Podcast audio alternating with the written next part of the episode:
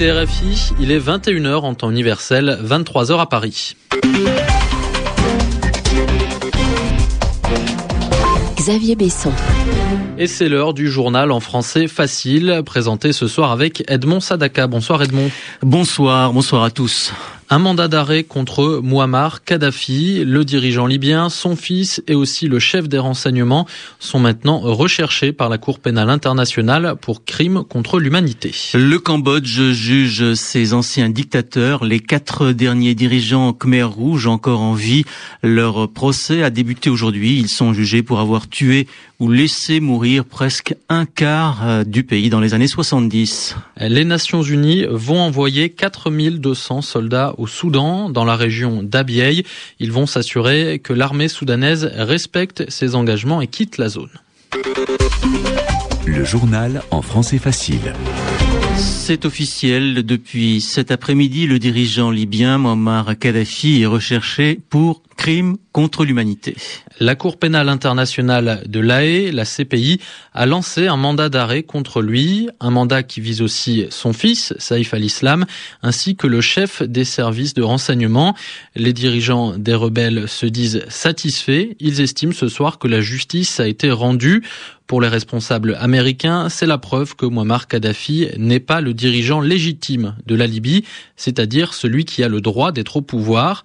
La réaction du président de l'Afrique du Sud est un peu différente. Jacob Zuma fait savoir qu'il est extrêmement déçu et préoccupé. Il pense que le mandat va gâcher le travail de médiation de l'Union africaine. Mais pour Pierre Conessa, maître de conférence à Sciences Po Paris et à l'ENA, les choses ne sont pas aussi simples. Ce mandat ne va pas tout Kadhafi, ce n'est pas le genre d'homme à aller se présenter spontanément à la Cour pénale internationale. De toute façon, sa ligne de conduite sur la crise depuis le début est de tenir jusqu'au bout, même quitte à proposer des solutions euh, très surprenantes, vous savez, de gens en négociation sans moi, mais tout en restant sur place, etc. Oui. Non, ça ne changera rien, sauf que ça redonne une espèce de légitimité internationale à l'opération militaire. Et les rebelles libyens, ils peuvent euh, en tirer euh, profit?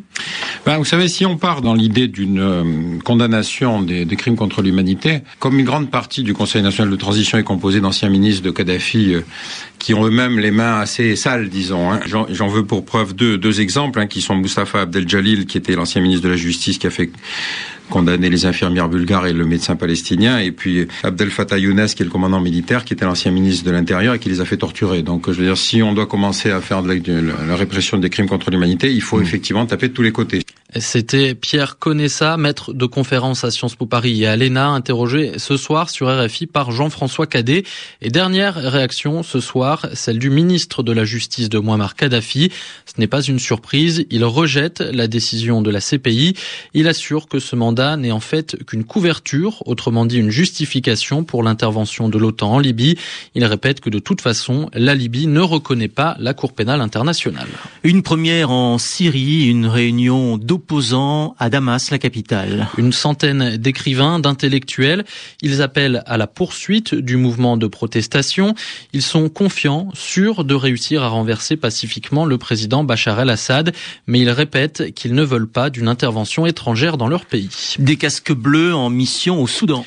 Les Nations Unies vont envoyer 4200 soldats dans la région d'Abyei. Ils auront trois buts, s'assurer que l'armée soudanaise quitte bien la région, sécuriser la zone et enfin faciliter la distribution d'aide humanitaire. Dans deux semaines, le sud du Soudan doit se séparer du nord du pays. Les dirigeants des deux pays n'ont pas encore décidé si la région d'Abyei appartiendra à l'État du Sud ou à celui du Nord. Ouverture aujourd'hui au Cambodge d'un procès historique. Celui de quatre anciens dirigeants Khmer Rouge. Ils sont accusés d'avoir tué ou laissé mourir presque un quart de la population du Cambodge. Les faits ont eu lieu entre 1975 et 1979. Pendant ces années, le Cambodge s'appelait Kampuchea démocratique. Raoul Marc Génard est docteur en sciences politiques. Il compare ce procès à ceux de Nuremberg quand les anciens nazis en Allemagne ont été jugés. On a eu dans le Kampuchea démocratique, dans ce régime dont Pol Pot était une des figures de proue, une bureaucratie de la mort, une façon de gérer les humains qui ne correspondait à rien de ce que nous ayons pu connaître depuis l'Allemagne nazie. L'élimination physique comme méthode de gouvernement était véritablement ce qui caractérisait le Cambodge des Khmer rouges, ce côté systématique et puis ce fait de scinder le peuple cambodgien en deux catégories, le peuple ancien, les paysans qui étaient dans les zones contrôlées par les Khmer rouges avant 75 et le peuple nouveau, c'est-à-dire les citadins mais aussi les paysans qui s'étaient soit à cause des bombardements américains, soit à cause de la collectivisation forcée dans les zones contrôlées par les Khmer les paysans qui s'étaient réfugiés en ville. Ce peuple nouveau a été littéralement désigné comme tel et puis ciblé et systématiquement éliminé, soit directement par euh, les massacres, soit par euh, des travaux forcés, par l'épuisement organisé, par la famine organisée, par le refus de soigner les malades, par des déportations successives. Il y a eu un projet diabolique d'élimination d'un groupe humain considérable c'était Raoul Marc Génard, docteur en sciences politiques, interrogé par Anthony Latier. Le président français Nicolas Sarkozy veut convaincre que sa politique économique est la bonne. Il a donné aujourd'hui une grande conférence de presse, la quatrième en quatre ans au Palais de l'Élysée.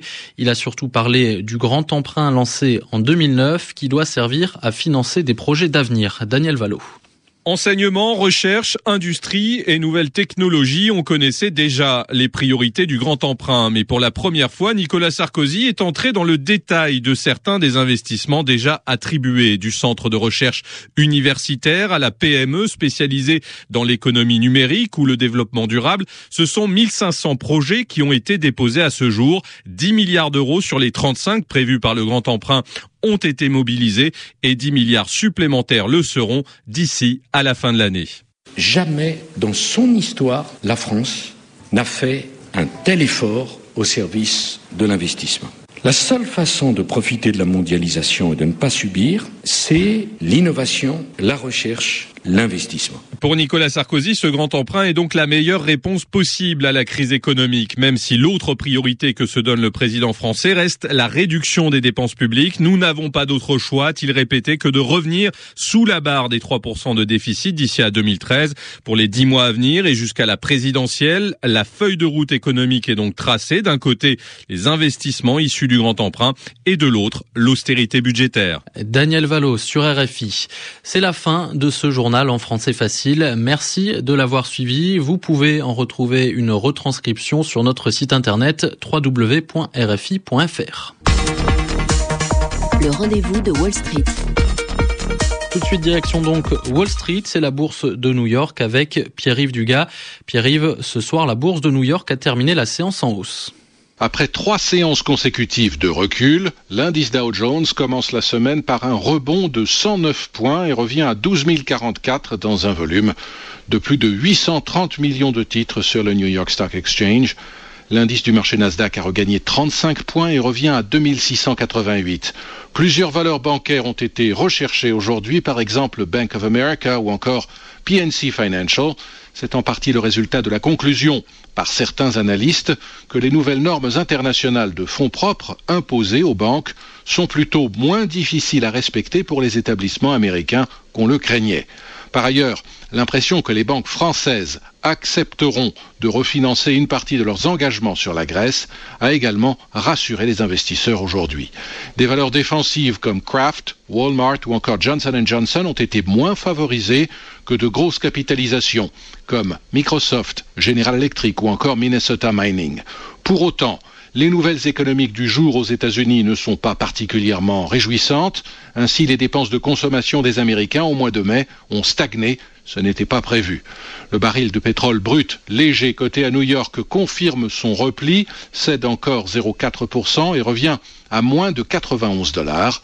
La monnaie européenne profite de l'espoir d'un vote du Parlement grec en faveur du nouveau plan d'austérité. L'euro termine à 1,4281. Sur les autres marchés de matières premières à New York, le contrat de coton est inchangé, le contrat de café grappille 0,2% et le contrat de cacao s'offre 1,2%. L'indice Dow Jones, je vous le rappelle, a regagné ce soir 0,9%. L'indice du marché Nasdaq décolle d'1,3%. Pierre-Yves Dugas sur RFI, merci d'écouter RFI. Il est maintenant 23h10 à Paris.